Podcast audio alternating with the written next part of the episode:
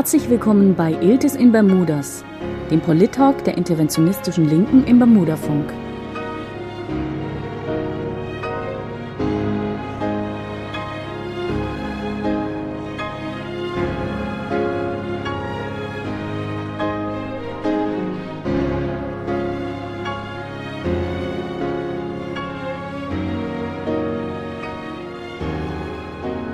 Dritten Dienstag des Monats um 22 Uhr im Bermudafunk, eurem freien Radio Rhein-Neckar.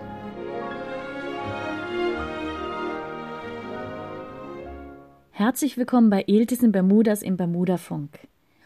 Heute mit Teil 1 der Doppelsendung Rechter Terror und Rassismus in Deutschland. Wir trauern um die Menschen, die in Hanau dem rechten Terror zu Opfer gefallen sind und stehen an ihrer Seite. So oder so ähnlich lautete die erste Reaktion vieler Stimmen aus der deutschen Zivilgesellschaft. Wer aber ist wirklich vom rechten Terror in Deutschland betroffen? Was sind seine Ursachen und was kann und muss auf die Beileidsbekundungen folgen? Diese Ausgabe von Iltis in Bermudas möchten wir von Rassismus betroffenen Menschen übergeben und fragen, wie sie Hanau und die nachfolgenden Ereignisse erlebt haben und welche Hoffnungen und Erwartungen sie an nichtmigrantische Menschen richten.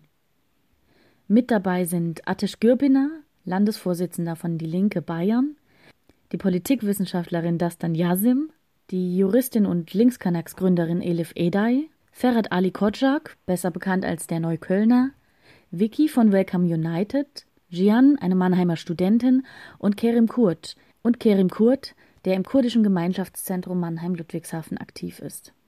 Wir haben alle zuerst gefragt, wie habt ihr den Anschlag in Hanau erlebt und wie habt ihr die nachfolgenden Ereignisse, die Gedenkveranstaltungen, Demonstrationen, aber auch die Medienberichterstattung wahrgenommen? Für mich war das eine ganz neue Erfahrung, weil ich gemerkt habe, dass ich mit Hanau plötzlich nicht mehr so richtig politisch bewusst agiert habe, sondern äh, emotional und persönlich. Das liegt daran, dass ich einfach wahrscheinlich in der Nähe geboren bin, dass ich sofort Angst hatte, ob irgendetwas passiert ist, in, auch mit Leuten, die ich kenne und kannte. Das äh, hat mir einfach irgendwie Angst gemacht und hat mich von der vielleicht teilweise wichtigen Distanzierung, wenn ich dann politisch agiere, äh, irgendwie abgehalten. Mich dann mit Freundinnen und Freunden unterhalten und ähm, das war für mich in irgendeiner Form eine neue Erfahrung, weil ich ansonsten doch irgendwie äh, gewissermaßen politisch erfahren bin äh, und deswegen dass äh, die, die Ereignisse davon auch irgendwie trennen kann. Das war in dem Moment irgendwie nur schlecht der Fall. Gedenkveranstaltungen waren natürlich wichtig und notwendig, aber die waren leider wieder sehr geprägt von weißen Deutschen, die sich da auch im Vordergrund einfach gestellt haben. Ich denke, wir hätten dort ganz, ganz wichtig dafür sorgen müssen oder dafür hätte gesorgt werden müssen, dass die Menschen, das Umfeld, die Opfer äh, zur Sprache kommen, dass die im Vordergrund stehen. Ich habe die Hoffnung gerade, dass mit der Black Lives Matters Bewegung, die jetzt ja gerade auch Deutschland überschwappt, dass es dort anders ist. Bei der Medienberichterstattung fiel vor allem das Bedauern, es fehlten die politischen Konsequenzen. Ähm, ich war daheim, ich war gerade online auf Twitter und habe gemerkt, dass viele Freunde Fotos und Videos von ihren Bekannten dort teilen und dass gerade einfach die Meldung umgeht, es wurde geschossen in Hanau, es gibt wohl Tote, aber man weiß nicht, was los ist. Und tatsächlich war eine der ersten Theorien, dadurch, dass die Polizei ja auch als erstes Migras dort in die Ecke gedrängt hat, das Video haben viele ja gesehen, dass es sich um einen Gangmord, eine Gang-Auseinandersetzung gehandelt hat. Und so habe ich das erlebt und habe es dann so erlebt, dass Stück für Stück die Nachrichten rausgekommen sind, Stück für Stück zum Täter, was bekannt geworden ist. Ich war damit dann mehr oder weniger die ganze Nacht wach und habe dann halt einfach Stück für Stück die Informationen gesammelt. Und äh, als ich dann erfahren habe, dass das halt einfach sehr viele äh, oder einige kurdische junge Männer waren, die auch getötet wurden, habe ich mich halt sofort an den kurdischen Verein gewandt und an meine kurdischen Freunde und ähm, habe dann in die Wege geleitet, was man so machen kann, was man so tun kann. Am nächsten Tag habe ich mich auf den Weg zum kurdischen Verein gemacht, habe dort äh, zwei Bekannte getroffen, die auch für die Öffentlichkeitsarbeit zuständig sind. Und wir haben dann den Verein in Hanau angerufen, haben dann erfahren, dass dort eine Trauerfeier stattfindet, dass an der Trauerfeier vor allem die Freunde von äh, Ferhat und Gökhan teilnehmen. Und dann haben wir uns gedacht, okay, gehen wir schnell hin und helfen. Und dann sind wir hingegangen. Wir sind erst ähm, zu dem Tatort gegangen, wollten einfach kurz mal dort anhalten, sind dort gewesen. Es war komisch, dieser ganze Presseauflauf dort. Es war irgendwie nicht so real. Man hatte das Gefühl, dass das auch nicht so ernst genommen wurde. Danach sind wir ähm, zum kurdischen Verein gegangen. Habe vor allem erstmal beobachtet einfach, weil ich nicht wusste, was ich machen soll und einfach verwirrt war und schockiert war. Vor allem, weil man, man hat natürlich die Freunde der zwei Betroffenen sofort erkannt. Sehr, sehr junge Menschen, die ähm, extrem schockiert waren. Also es war wirklich surreal. Eine sehr, sehr, sehr bedrückende Lage, offensichtlich. Danach haben die Freundinnen vom Kulturzentrum dort äh, mir dann halt gesagt, dass sie gerade super viele Presseanfrage kriegen, auch äh, englischsprachige und ob ich da mit den Englischsprachigen helfen kann. Dann ähm, habe ich dem zugestimmt und ähm, habe dann halt ja erstmal mit der BBC geredet gehabt, was auch sehr komisch war, denn während die BBC-Interviewer sich sehr bewusst darüber waren, dass das ein rechter Anschlag war und sich auch über die kurdische Community bewusst waren und da auch gezielt angefragt haben, kam von den deutschen Nachrichten fast gar nichts. Es war sehr, sehr komisch. Wieder einmal hatte man das Gefühl, man macht Öffentlichkeitsarbeit und das Land, in dem man lebt, ist eigentlich am allerweitesten hinten dran. Wir wissen alle, es wurde am Anfang Shisha-Morde genannt. Ähm, absolut widerliche Berichterstattung, widerliche Art und Weise, damit umzugehen. Ich möchte aber noch schließen mit der Gedenkveranstaltung, zu der wir dann auch gegangen sind. Also nachdem wir dann den Nachmittag im Verein waren, sind wir dann zu der Gedenkveranstaltung in Hanau auf dem Marktplatz gegangen. Eine Riesenbühne wurde aufgebaut. Volker Bouffier und äh, hier der Bürgermeister von Hanau und der Bundespräsident sollten dann reden. Und das war unfassbar. Also diese Riesenbühne wird aufgebaut, die ganzen Menschen sind dort vollkommen aufgelöst. Und dann reden einfach diese drei alten weißen Säcke über ihre Haltung dazu und wie schrecklich sie das finden und überhaupt.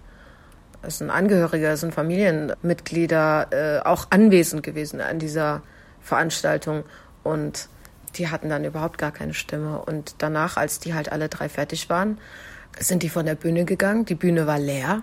Ja, also es ist ein unfassbarer Anblick gewesen. Eine riesen Bühne, eine riesen durch und durch beleuchtete Bühne mit aller Technik und hunderte Menschen drumherum, komplett im Dunkeln, in der Kälte. Und das war's. Man hat sich auf die Schnelle nicht ansatzweise überlegt, ob man irgendwie irgendjemanden aus Opferperspektive reden lässt. Und dann ist es zwischendurch eben zu Sloganrufen gekommen, Zwischenrufen, vor allem so Sachen wie NSU-Akten öffnen und so weiter und so fort. Eine unglaubliche Wut, vor allem in der migrantischen Community, die dort anwesend war. Und das Seltsame war dann, dann hatte ich halt zum Beispiel so offensichtlich deutsche Menschen hinter mir stehen, die sich dann darüber echauffiert haben, dass zwischen reingerufen wird. Und dann dachte ich mir, wow, das ist, das ist wirklich wieder diese schöne deutsche Ordnungsliebe, dass man äh, kurz nach einem rechtsradikalen Attentat Zeuge davon wird, wie Hunderte und Hunderte MigrantInnen absolut aufgelöst und schockiert sind.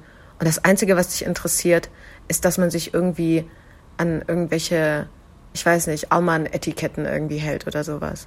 Also absolut äh, unverständlich. Äh, Im Endeffekt saß ich danach einfach im Auto, bin zurück nach Mannheim gefahren und also das war viel für einen Tag und ich war einfach sehr schockiert und ich glaube, ich bin auch danach zwei, drei Tage konnte ich gar nicht rausgehen. Also mir, mir war alles komisch im Kopf und es wurde auch nicht besser dadurch, dass halt einfach aus der kurdischen Perspektive gar nicht geredet wurde, weil wir haben die nächsten Tage dann eben die Bilder und Nachrichten gesehen und, ähm, und Bilder der Gegendemos, wo massenweise türkische Flaggen waren, wo dann, keine Ahnung, von Milli Gödisch über DITIB oder weiß der Geier was. Und habe ich noch von anderen Freunden, von anderen Gedenkveranstaltungen in Hamburg und Mannheim und sonst wo erlebt, dass dann halt irgendwie, ja, Leute von der Milli Gödisch oder ähm, DTIP oder generell von der türkischen Rechten irgendwelche Leute dazu was was dazu sagen und ich denke mir so, ihr habt dazu überhaupt nichts zu sagen, wirklich nicht. Für mich ist es scheißegal, ob jemand ein rechter Türke oder ein rechter Deutscher ist. Wenn du rechts bist, dann hast du absolut kein Mitspracherecht. Und das war auch wieder so ein Moment, wo ich gemerkt habe, ja, wir sind vollkommen ohne Repräsentation. Wie habe ich den Anschlag in Hanau erlebt und die nachfolgenden Ereignisse? Um ehrlich zu sein, für mich war das äh, eine ziemliche Zäsur Hanau. Für mich persönlich und für viele in meinem Umfeld. Ich hatte ehrlich gesagt das erste Mal wirklich Angst um meine Familie und um einen meine Kinder, weil die sich auch an ähm, migrantischen Orten aufhalten. Ja, das war schon nochmal eine andere Qualität, obwohl ja vorher auch viele andere Anschläge es gegeben hat, obwohl es den NSU gegeben hat und früher in den 90ern, das erinnere ich mich auch noch ganz gut, ähm, an Mölln und Solingen, Rostock-Lichtenhagen, Hoyerswerda. Ich weiß auch noch, dass wir mit meinen Eltern, die damals auch sehr geschockt waren, zu den Demos da gegangen bin. Äh, trotzdem hat es für mich diesmal eine andere Qualität gehabt, weil einfach so mal wieder völlig willkürlich so viele Menschen an einem Ort, der irgendwie ein Ort, ein wichtiger Ort für, für migrantische Menschen, für Jugendliche ist, dass, ja, dass da so etwas passiert ist, ähm, ja, hat mich ehrlich gesagt persönlich nochmal richtig alarmiert. Ja, und in meinem ganzen Umfeld, wir waren echt alle ziemlich fertig. Ja, es ist bis heute schwer vorstellbar, dass das passiert ist. Und ja, leider steht es eben in einer Reihe. Kurz davor war ja auch Halle oder der Mord an Lübcke und so weiter. Menschen mit Migrationshintergrund stehen einfach im Fokus von rechten Kräften und das macht halt eben auch Angst. Aber es macht auch wütend und macht auch aktiv.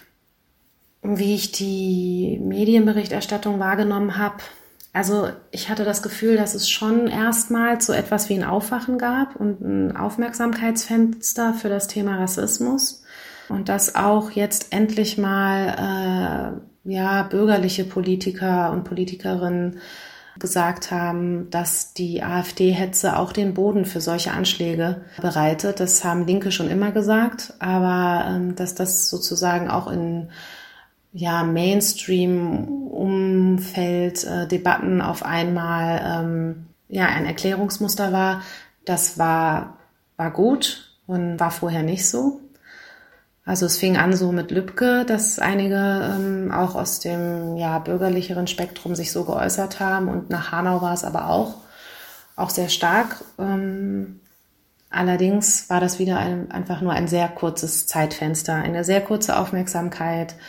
Heute spricht schon kaum jemand mehr von Hanau. Ähm, wir tun das, unsere Brüder und Schwestern tun das, die Migranten-Selbstorganisation, die Opfer und Opferangehörigen und auch viele andere. Aber generell in den Debatten, in den öffentlichen Debatten kommt das eigentlich kaum noch vor. Also dann kam Corona und ja, andere Themen, das wird dann wieder, ja, geht dann wieder schnell unter leider. Weiß ich nicht, jetzt zum Beispiel gibt es diese Hygienedemos, die wahnsinnig viel Aufmerksamkeit gerieren.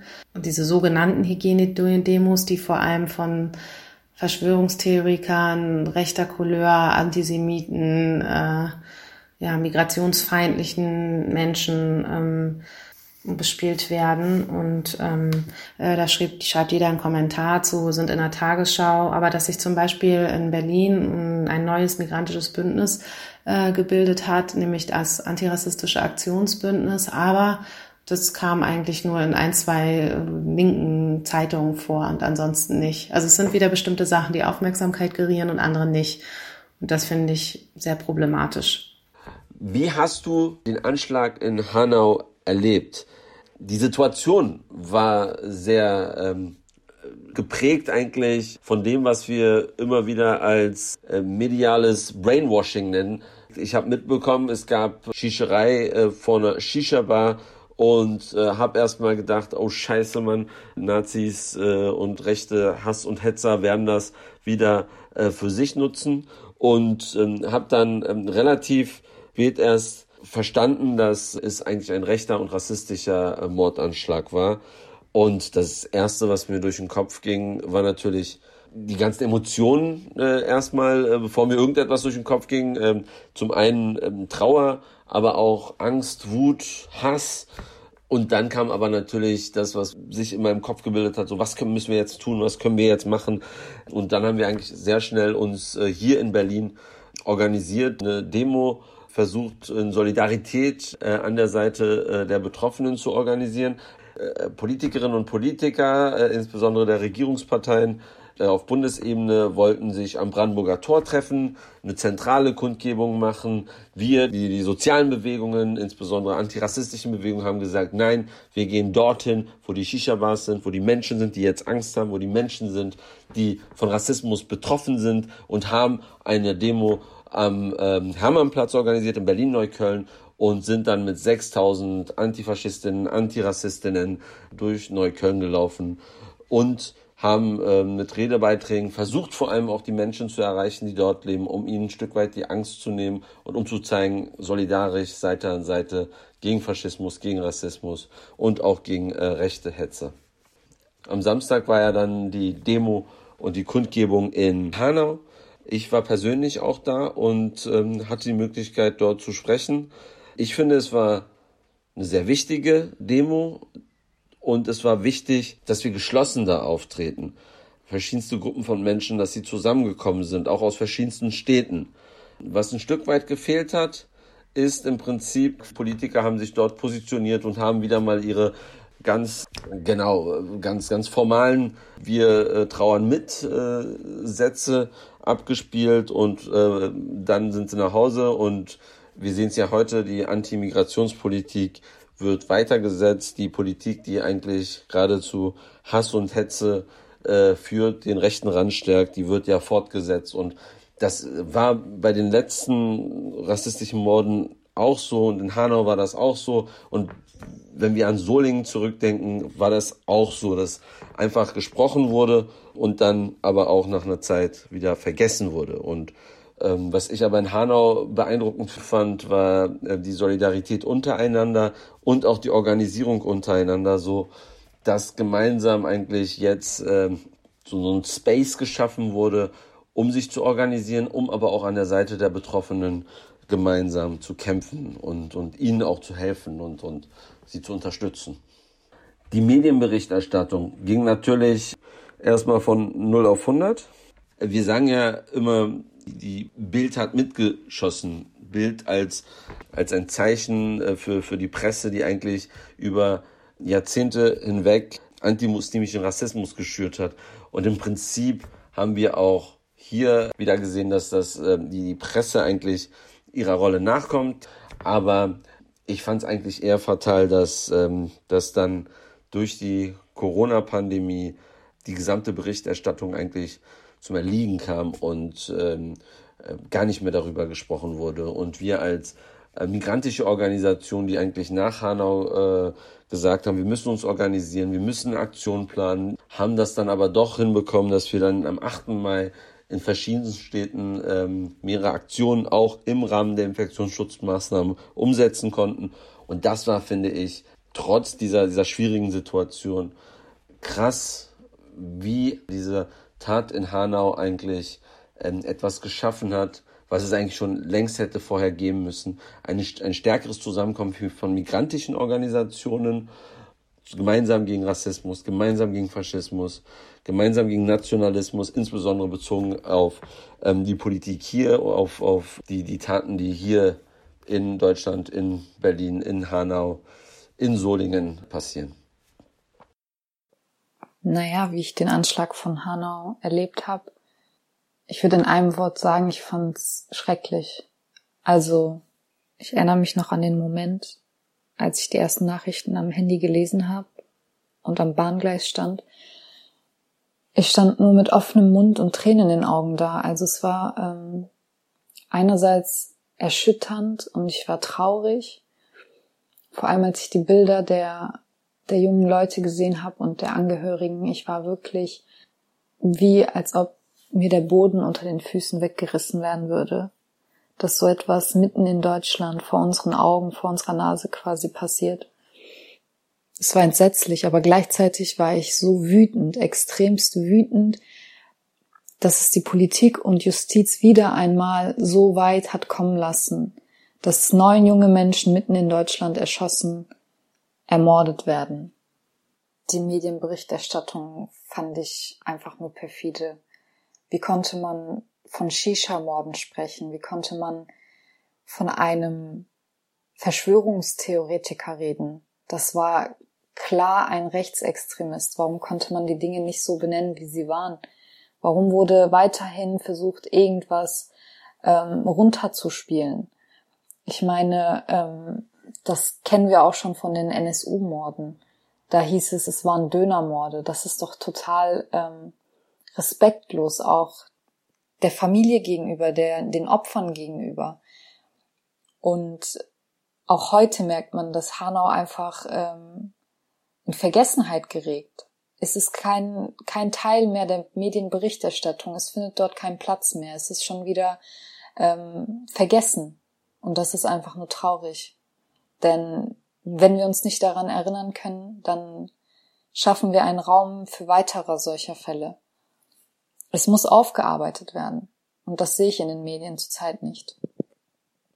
Ich habe es als sehr positiv empfunden, wie viele Migranten und Einheimische der zivilen Gesellschaft tagelang protestierten und wie intensiv sich Personen aus den Regierungsorganen vor Ort auch mit den Angehörigen der Opfer direkt mit der Tat beschäftigt haben. Natürlich müssen aber langfristig wirksame Taten folgen. Ich fand es auch sehr gut, wie viele Journalisten aus, aus den Medien und Menschen aus den sozialen Medien im Internet ihre Stimme genutzt haben, um diesen Anschlag zu verurteilen. Zur Frage, wie habt ihr den Anschlag in Hanau erlebt? Äh, es war ein Schock, auch wenn wir wissen, dass es rechten Terror gibt und das so gesehen nichts Neues ist, war es trotzdem ähm, erschütternd und hat uns halt alle in ein tiefes Loch geworfen. In Hanau haben wir eine sehr gut aufgestellte, starke Gruppe von Welcome United. Ähm, und das, das waren auch die Leute, die sofort ähm, in den betroffenen Communities aktiv waren, die äh, Kontakt aufgenommen haben zu den Angehörigen ähm, und sich sofort daran gemacht haben, äh, Demos und, und Trauer beziehungsweise Gedenkveranstaltungen zu organisieren, eine Öffentlichkeit zu generieren und das immer mit der Absprache eben mit den Angehörigen. Und sofort wurde sich dann dran gemacht, die Namen zu veröffentlichen unter dem ähm, Hashtag Say Their Names. Plakate wurden gedruckt. Man sah Graffiti mit dem Namen, ähm, nicht nur in Hanau, aber halt auch äh, in anderen Städten. Äh, die Demo in Hanau war wirklich einzigartig, weil sich super viele mit den, mit den Angehörigen bzw. Hinterbliebenen aber auch mit Betroffenen von Rassismus solidarisiert haben. Also in Hanau waren circa 6000 Menschen auf der Straße und parallel waren bundesweite Demos in, in anderen Städten. Und ähm, das war ein super schönes Zeichen der Unterstützung, der Solidarisierung und äh, natürlich auch der Sichtbarmachung und, und Thematisierung von dem, was in Hanau passiert ist. Dass es kein Einzelfall war und dass Hanau nicht alleine damit gelassen wird. Dann die Beerdigung von äh, Mercedes Kirpatsch, auf der ich war zum Beispiel, war, war auch ein besonderer Moment für mich und für viele von uns, die da waren, weil diese Beerdigung offen für alle war. Das war der Wunsch der Familie. Und genau einige Beerdigungen wurden medial begleitet und so hatten wir das Gefühl, dass zumindest es in den Medien nicht einfach ein, ein Anschlag irgendwo in Deutschland war, sondern dass die Berichte gezeigt haben, dass da Menschen ermordet wurden, die die Familie hatten, die äh, ein Leben hatten.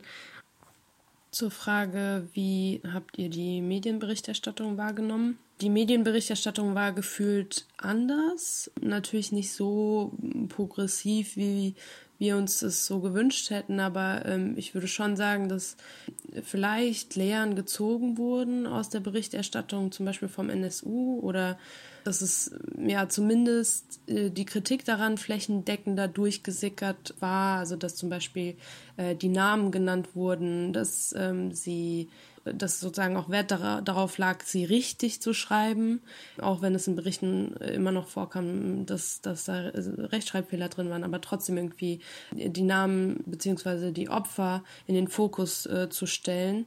Ähm, und nicht wie eben zum Beispiel beim NSU die Namen des NSU-Trios, dass man die Namen eben kennt und keinen einzigen aber von den Ermordeten. Und da hatten wir schon das Gefühl, dass es einen sensibilisierteren Umgang damit gab Was dann aber doch bis heute erstaunlich ist, also, und das sehen wir auch an diesen sogenannten Hygienedemos, gerade in Zeiten von ähm, Corona, ist eben dieser mediale Umgang mit Menschen, die an rassistische und ähm, antisemitische Verschwörungsmythen glauben äh, und diese verbreiten, dass diese Menschen immer als ähm, verwirrte Typen dargestellt werden, wo eben der ähm, Rassismus und Antisemitismus auf eine kranke Psyche zurückgeführt wird. So nach dem Motto, ähm, er kann ja nichts dafür, er ist irgendwie, was weiß ich, geistig verwirrt oder so. Und das ist natürlich sehr schmerzhaft zu sehen, dass es für Verschwörungsideologien in der breiten Medienlandschaft keine Sensibilisierung gibt dass es äh, dann eben zu solchen fatalen Fehleinschätzungen kommt und dass ähm, dadurch äh, sozusagen dieser verwirrte Einzeltäter-Mythos bestärkt wird. Und ähm, das ist unserer Meinung nach super gefährlich. Herzlich willkommen zurück bei Iltis in Bermudas, heute mit Teil 1 der Doppelsendung Rechter Terror und Rassismus in Deutschland. Wir sprechen mit Atesh Gürpina, Dastan Yasim, Elif Eday, Ferhat Ali Kojak, Vicky, Jian und Kerim über den Anschlag von Hanau und rechten Terror in Deutschland. Im Folgenden haben wir gefragt, in welchen Zusammenhang sind die Ereignisse von Hanau zu stellen, was sind eurer Meinung nach die Ursachen für rechten Terror und wie kommt es, dass trotz der Betroffenheitsbekundungen der Eindruck entsteht, dass ein echter Aufschrei ausbleibt? Naja, es findet ein Rechtsruck äh, in der Gesellschaft statt und es wird verschwiegen, dass der von der Mitte herauskommt. Und das ist entscheidend für eine Analyse und auch entscheidend für notwendige Änderungen. Es gibt seit Jahrzehnten schon die Entwicklung aus der Mitte, dass rechter Sprech möglich ist. Es hat nicht angefangen, aber wurde erstmal richtig stark mit Sarrazin. Da hat die Bildzeitung auch einen entscheidenden Anteil dran. Wir dürfen auch nicht Palmer vergessen, äh, der dort regelmäßig mitmischt. Und dadurch, dass du ähm, rechten Sprech in die Mitte der Gesellschaft ermöglicht und nicht klar dich abgrenzt davon, entwickelt sich rechts eben äh, auch eine neue Möglichkeit, werden rechts neue Felder erschlossen, die dann immer weiter nach rechts außen gehen. Es beginnt eben dann, geht dann weiter mit äh, CSU, die ihre rechten Sprech völlig salonfähig gemacht hat. Es geht dann mit Taten weiter, mit ersten Forderungen, die vor allem von CSU, aber eben dann natürlich von der AfD kommen. Und es geht, es hört dann eben nicht auf mit irgendwann rechten Gewalttaten. Du hast eben das Problem, dass etwas, was sprechfähig wird, dann sich irgendwann auch in Taten umschlägt. Und äh, das ist für mich definitiv äh, mit die Ursache für rechten Terror, der beginnt nicht rechts außen, sondern der entwickelt sich nach rechts außen. Bestes Beispiel sind übrigens die NSU-Morde, die versucht werden, irgendwie in den Osten zu schieben.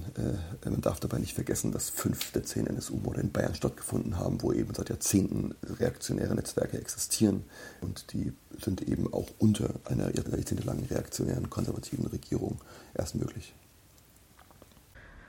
Ja, in welchen größeren Zusammenhang sind die Ereignisse von Hanau zu stellen? Einen absolut deutlichen Zusammenhang, in dem jetzt schon, also seit der Wiedervereinigung, ganz klare Netzwerke sind, die im Staat sind, in den Sicherheitsapparaten, in der Politik, die auch rechte Praxis rechtfertigen. Und das ist wirklich wichtig, darauf aufmerksam zu machen. Und das ist auch der Grund, warum es halt eben legitim ist, dass Leute NSU-Akten aufschließen, rufen während so einer Gedenkveranstaltung, weil das natürlich ganz klein im Zusammenhang ist. Es ist im Zusammenhang NSU, es ist im Zusammenhang aller möglicher paramilitärischer, muss man schon sagen, rechter Gruppierungen, ob sie jetzt Teil der Bundeswehr sind oder ob es halt eben autonome Rechte sind. Das sind so viele, so viele, so viele Fälle über die letzten 30 Jahre, die alle miteinander zusammenhängen und die aber immer und auch im Medienecho vor allem immer wieder auseinandergekapselt werden, getrennt werden, so dass man den Eindruck bekommt, ne, also halt auch so wie mit dem Fall des Täters, das ist irgend so ein Internetverrückter. Ist er halt eben nicht. Und das Ding ist, jetzt gerade sehen wir doch auch noch, wie diese ganzen Neurechte, diese Querfrontrechte, diese Verschwörungsrechte, diese QAnon-Rechte, wie die sich jetzt halt eben zusammentun, wie die Massen zusammenbringen und ihre Ideologien weitertragen. Es wird ja so getan, als ob diese Ideologien total isoliert voneinander sind und dass Menschen, die dann auf diesen Ideologien basierend irgendeine Gewalttat ausüben, dass die krank irgendwie im Kopf sind oder sonst irgendwas und das hat alles irgendwie miteinander nichts zu tun, aber das ist einfach nicht so. Und die Tatsache, dass weder Politik noch Medien damit so richtig umzugehen wissen und auch nicht umgehen wollen damit, dass das kleingeredet wird, das ist ja das Unfassbare. Und ich glaube, das ist auch vor allem aus migrantischer Sicht das Ding. Aus migrantischer Sicht ähm, schaust du alles im Kontext an und du verstehst den Kontext, aber du merkst so, hey krass, niemand anderes redet über den Kontext. Ne? Und das ist halt eben das, das Tragische. Ähm, ich habe positive Solidarisierungserfahrungen gemacht, vor allem innerhalb der eigenen Community so. Also alle migrantischen Freunde, die ich habe, mit denen ich vorher schon in politisch slash persönlichen Kontext vernetzt war.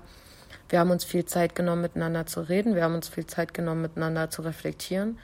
Einfach so eine Art Safe Space füreinander aufzubauen und miteinander auszutauschen und was wir denken und überhaupt. Ich habe tatsächlich sogar viele Anrufe aus meiner Heimat, also hier aus ähm, Südkurdistan bekommen. Verwandte und Freunde, die auch hier wieder lustigerweise eher über englischsprachige Nachrichten die äh, Nachricht bekommen haben, dass es so ein Attentat gab. Und ja, die Verwandten von mir und Freunde waren sich auch bewusst, dass diese Stadt nicht so weit weg ist von mir. Und viele haben dann sich bei mir gemeldet, gefragt, ob es mir gut geht und so weiter. Also da habe ich auf jeden Fall viele aus meinem eigenen Kontext positive Erfahrungen gemacht. Aber dieses Mal war alles irgendwie ein bisschen anders, muss ich ehrlich sagen, denn dieses Mal war wie so ein grauer Schatten darüber. Also dieses Mal war wie wirklich so ein, auch das ist möglich in Deutschland. Wir können das jetzt nicht mehr verleugnen oder nicht mehr so tun, als ob das jetzt gerade nicht mehr akut passieren wird. Und ich glaube, das hat uns alle in so eine ja, Angstblase reingebracht. Berechtigte Angstblase. Was sind äh, die Ursachen für rechten Terror. Ursachen für rechten Terror ist ganz klar, dass Rechts sein, rassistisch sein als Kategorie äh, durchaus operationalisiert ist, dass es klar ist, was das ist und was das nicht ist, dass aber alle sich darum rumreden und dass, wenn dann rechte Praxis zu sehen ist, dass alle so tun, als ob sie überhaupt damit nichts zu tun haben und sonst irgendwas, das Ganze aber systematisch nicht angegangen wird. Das ist ganz klar das Problem. Und das ist auch der Grund, warum all diese Netzwerke einfach nicht offengelegt sind. Ursachen für rechten Terror ist man spricht Rechtssein nicht an. So viele sind rechts, verhalten sich rechts und geben das auch nicht mal zu. Und wenn man sie anspricht, dann, ach nee, ich bin doch ein netter Mensch und überhaupt. Und äh, kauf mein Gemüse beim Türken und äh, esse meinen Döner beim Türken und äh, wir sind alle gut miteinander. Ganz sicher nicht.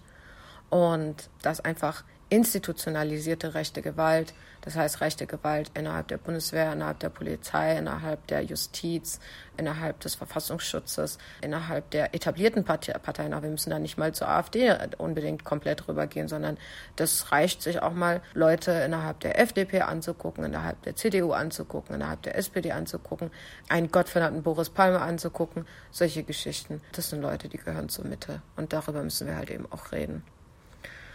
Wie kommt es, dass trotz der Betroffenheitsbekundung von staatlicher Seite der Eindruck entsteht, dass ein echter Aufschrei ausbleibt? Naja, dadurch, dass auf der einen Seite eben ganz konkrete institutionelle Aufklärungsarbeit nicht gemacht wird, dass rechte Gewalt auch nicht ein gemeinsamer Komplex gesehen wird. Ne? Das ist ja auch nochmal das Problem.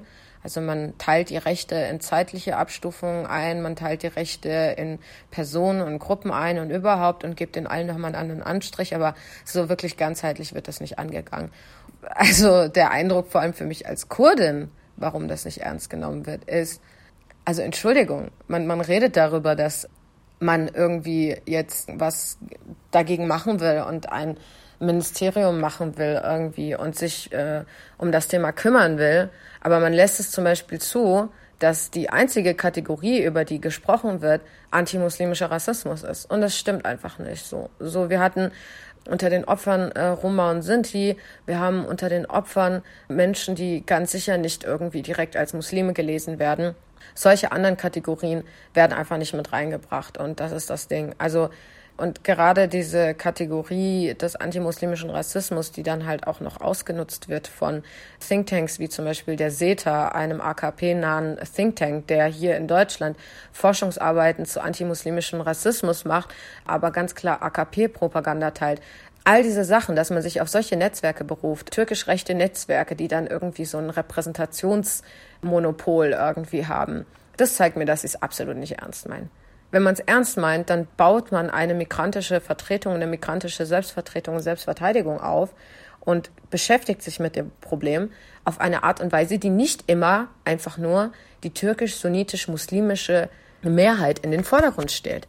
So, das kann so nicht weitergehen. Deswegen habe ich das absolut nicht ernst genommen. Und ich kann das nicht ernst nehmen. Ich kann es einfach nicht ernst nehmen, wenn hier irgendwelche Bemühungen mit Ayman Masik und sonst irgendwelchen Gestalten, die man auch jedes Mal zu irgendwelchen Talkshows einlädt, gemacht werden. Aber beispielsweise gerade VertreterInnen der kurdischen Vereine, VertreterInnen der kurdischen ja, basisdiplomatischen Einrichtungen werden überhaupt nicht angefragt, werden überhaupt nicht mit einbezogen. Und das ist der Punkt, wo ich das dann absolut nicht ernst nehmen kann. Und wo ich denke, dass es absolut keinen Aufschrei gibt. Ja, der größere Zusammenhang, es gibt 209 Ermordete von rechts. Vor Hanau gab es Halle, kurz davor Lübkes Ermordung. Solingen, da haben wir jetzt gerade den 27. Jahrestag gehabt. Mölln, Rostock-Lichtenhagen, Hoyerswerda, der NSU, viele, viele Anschläge. Also es gibt eine sehr lange Liste. Also eine Ursache ist, glaube ich, dass es ähm, weiterhin in der mehrheitsdeutschen Gesellschaft eigentlich nicht wirklich anerkannt ist, dass Deutschland ein Rassismusproblem hat. Also man geht so davon aus, ja, es gab eben das Dritte Reich, die Nazis, das war furchtbar, aber das ist jetzt vorbei und wir haben diese Ideologie überwunden und ähm, sind aufgeklärt, modern und demokratisch. Und in Wirklichkeit ist es eben nicht so. Vor allem äh, ist es auch nicht so in der Gesellschaft. Und zwar da nicht nur am rechten Rand, sondern eben auch in der Mitte, was immer wieder ähm, diese Mitte-Studien zeigen, dass eben rechte Einstellungen sehr weit verbreitet sind. Andererseits ist eben auch dramatisch, dass es eben einen sehr starken strukturellen Rassismus gibt ja, wenn man zurückdenkt, äh, hat eine Entnazifizierung in dem Sinne eben auch nach der NS-Zeit nicht, nicht ausreichend stattgefunden. Also viele waren weiterhin in Amt und Würde und haben weiterhin gewirkt und es hat nicht einen radikalen Bruch gegeben. Und ich denke, dass, dass auch die Spätfolgen wir jetzt noch sehen können davon, dass sich bestimmte Strukturen eben in, gerade in, in Sicherheitsbehörden und anderen Behörden festmachen, die eben rassistisch sind. Jetzt war gerade der furchtbare rassistische Polizeimord an George Floyd.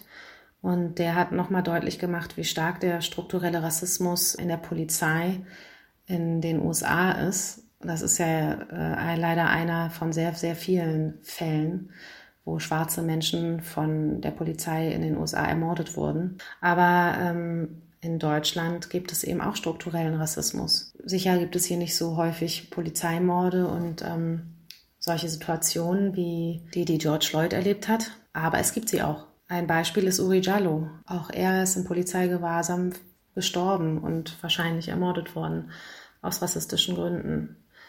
Oder äh, es war ein äh, Verfassungsschutzmitarbeiter bei einem der Morde äh, des NSU anwesend. Es wurden Akten geschreddert über die NSU-Zeit, ähm, über V-Männer. Also der Staat war mit V-Männern und ja selbst mit Verfassungsschutzmitarbeitern, mit allen möglichen seltsamen Zufällen, wo man eigentlich nicht davon ausgehen kann, dass es alles zufällig Zufälle waren, sehr nah an diesem NSU-Trio und hat es doch nicht aufgeklärt. Also irgendeine Form von staatlicher Verquickung ist auf jeden Fall offenbar geworden. Und man hat ja auch gesehen, wie stark der, der Rassismus in der Polizei ist, weil sofort im Umfeld der Menschen, der Opfer äh, recherchiert wurde nach den möglichen Tätern und äh, das Offensichtliche, nämlich dass es ein rechter Mord gewesen sein könnte, ausgeblendet wurde.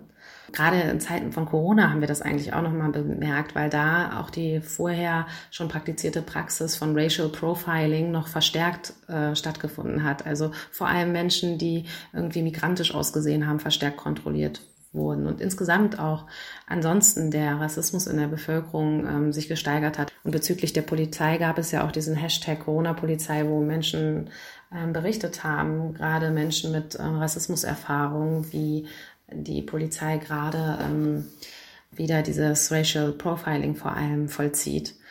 Und wir haben auch in den letzten Monaten immer wieder äh, gemerkt, dass es rechte Netzwerke innerhalb der Polizei gibt, innerhalb der ähm, Bundeswehr, dass irgendwelche rassistischen SMS hin und her gegangen sind, dass es rassistische Chats gab, Äußerungen von Polizistinnen, Polizisten, von Leuten, Menschen in der Bundeswehr. Ich meine, an, an der Spitze des äh, Verfassungsschutzes, der ja eigentlich äh, der Schutz der Grundrechte auch sein soll, äh, war ein Chef lange Zeit der Maßen, der sich jetzt äh, sehr klar sehr rechts ähm, positioniert und äh, rassistisch positioniert und im Prinzip AfD-Einstellungen vertritt. Allein schon das zeigt ja, wie es um den strukturellen Rassismus in Sicherheitsbehörden bestellt ist, wenn sowas möglich ist. Ja, hart finde ich auch, das ist jetzt nochmal vielleicht ein bisschen anderes Thema, aber dass in deutschen Talkshows regelmäßig Menschen, die nicht von Rassismus betroffen sind, als Expertinnen sitzen, um über Rassismus zu sprechen. Zuletzt haben wir das jetzt wieder gesehen bei Maischberger und bei Lanz, als es um die, den rassistischen Polizeimord an George Floyd ging. Da saßen wieder nur weiße Menschen, die darüber gesprochen haben, aber keine einzige Person of Color oder gar eine schwarze Person, die jetzt eingeladen wurde als Expertin äh, befragt wurde. Dass sowas überhaupt möglich ist, finde ich wirklich unglaublich, dass von Rassismus nicht betroffene Menschen da die ganze Zeit als Expertinnen aufgeführt werden und darüber reden und die, die betroffen sind, äh, gar nicht mit am Tisch sitzen.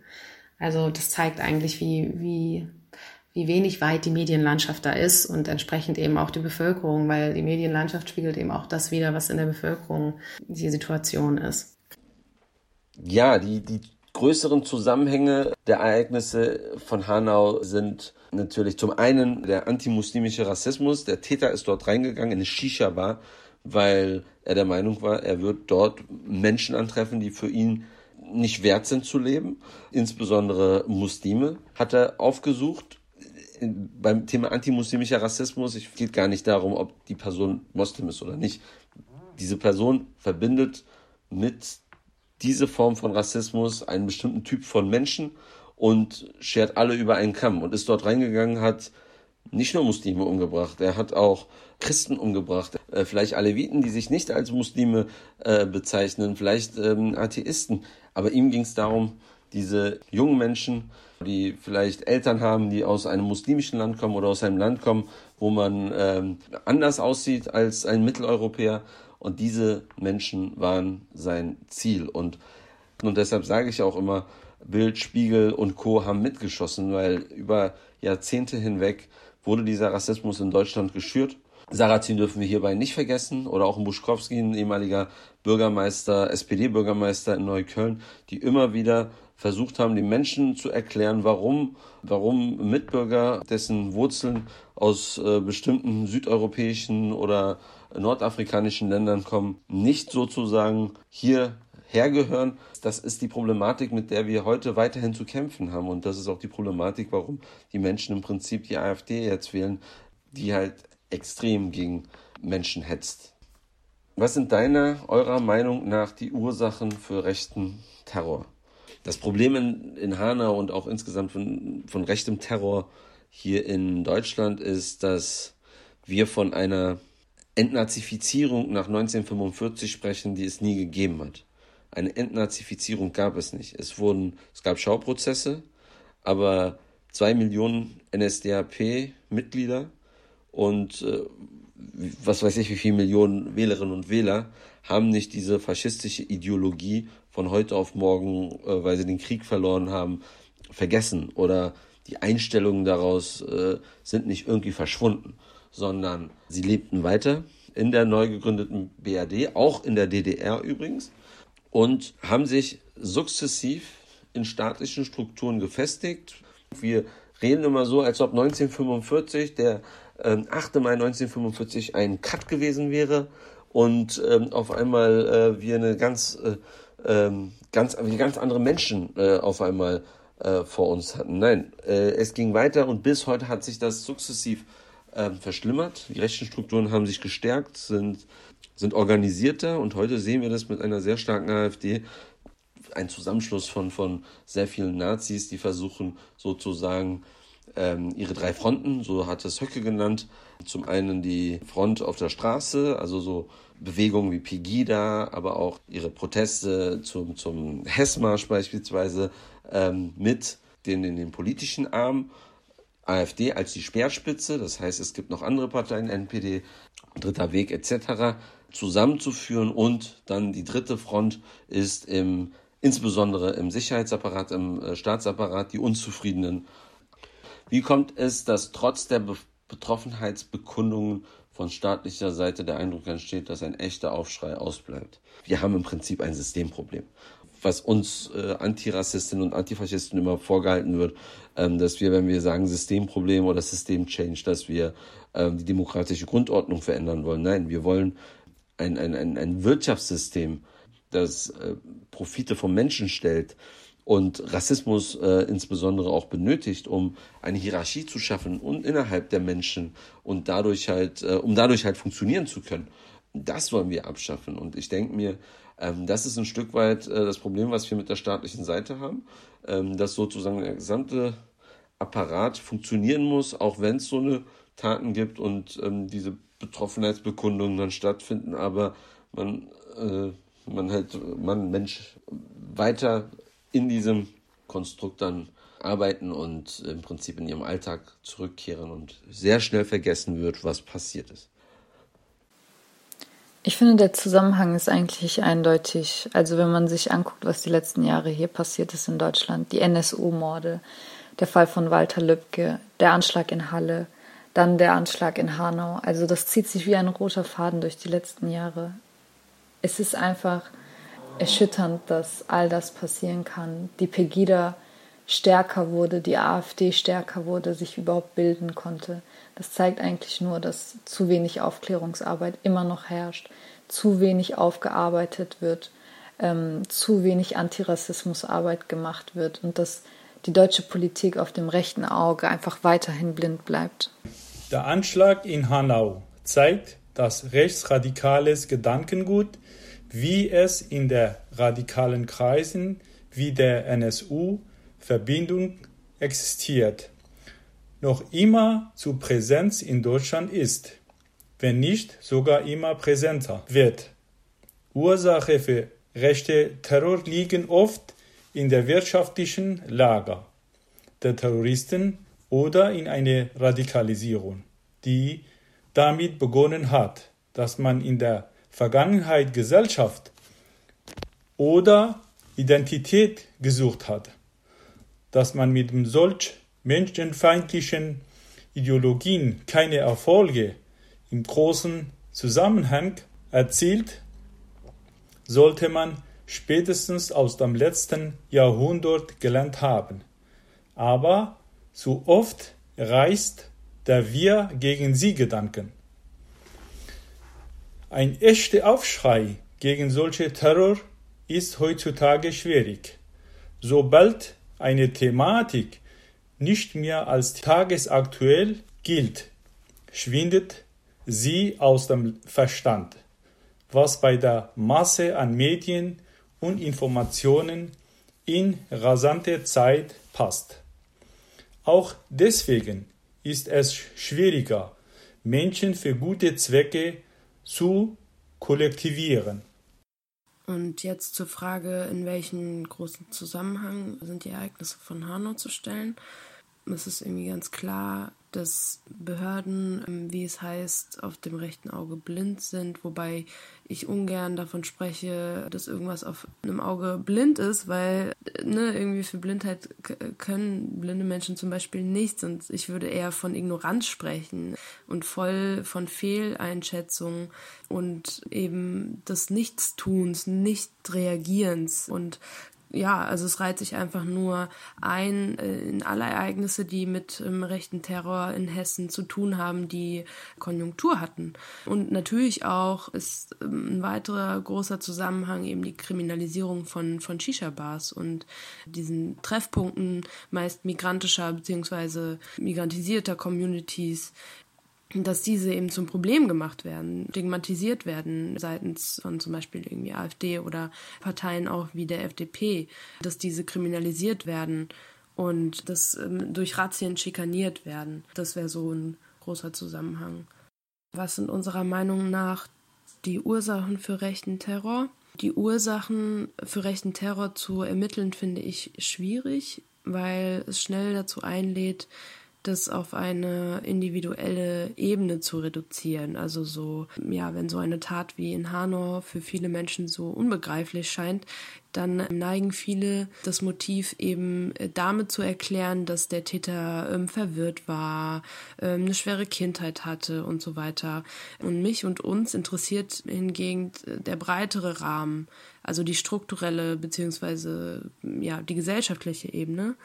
Also warum ist es überhaupt dazu gekommen, dass sich diese Feindbilder aufgebaut haben? Wer hat diese Feindbilder kreiert? Warum hat das äh, Festhalten an solche Bilder so eine Attraktivität? Aber vor allem, warum hat sich ihm niemand entgegengestellt oder ihm äh, im Laufe seines Lebens gesagt, du, äh, pass mal auf, das, was du hier gerade sagst oder postest, ist rassistisch und damit eben nicht okay, dass man sich schon bereits äh, die Anfänge anschaut und etwas dagegen tut und was sagt. Und natürlich ein weites Feld äh, sind eben Institutionen und Behörden, von denen aus ständig Signale gesendet werden. Äh, Rassistinnen in Behörden, äh, Polizistinnen kommen in 97 Prozent der Fälle davon. Und äh, das alles ist nicht nur ähm, Nährboden, sondern wiegt die Menschen auch in eine gewisse Sicherheit, ähm, womit sie dann, dann eben ihre Tat legitimieren können. Das war Teil 1 der Sendung Rechter Terror und Rassismus in Deutschland im Rahmen von Iltis in Bermudas. Teil 2 wird am 21. Juli im Bermudafunk zu hören sein. Hier fragen wir Atesh Dastan, Elif, Ferrat, Vicky, Gian und Kerim nach ihren Erfahrungen mit Alltagsrassismus und wir fragen, was sie sich von nichtmigrantischen Menschen erhoffen.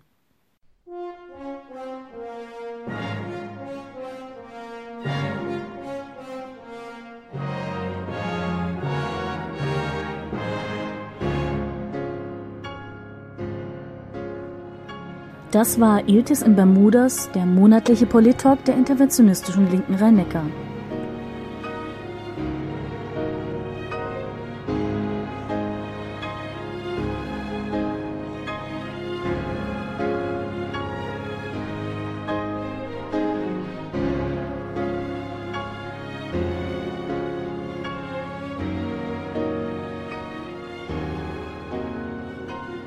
Wir hören uns wieder am dritten Dienstag des nächsten Monats um 22 Uhr im Bermudafunk.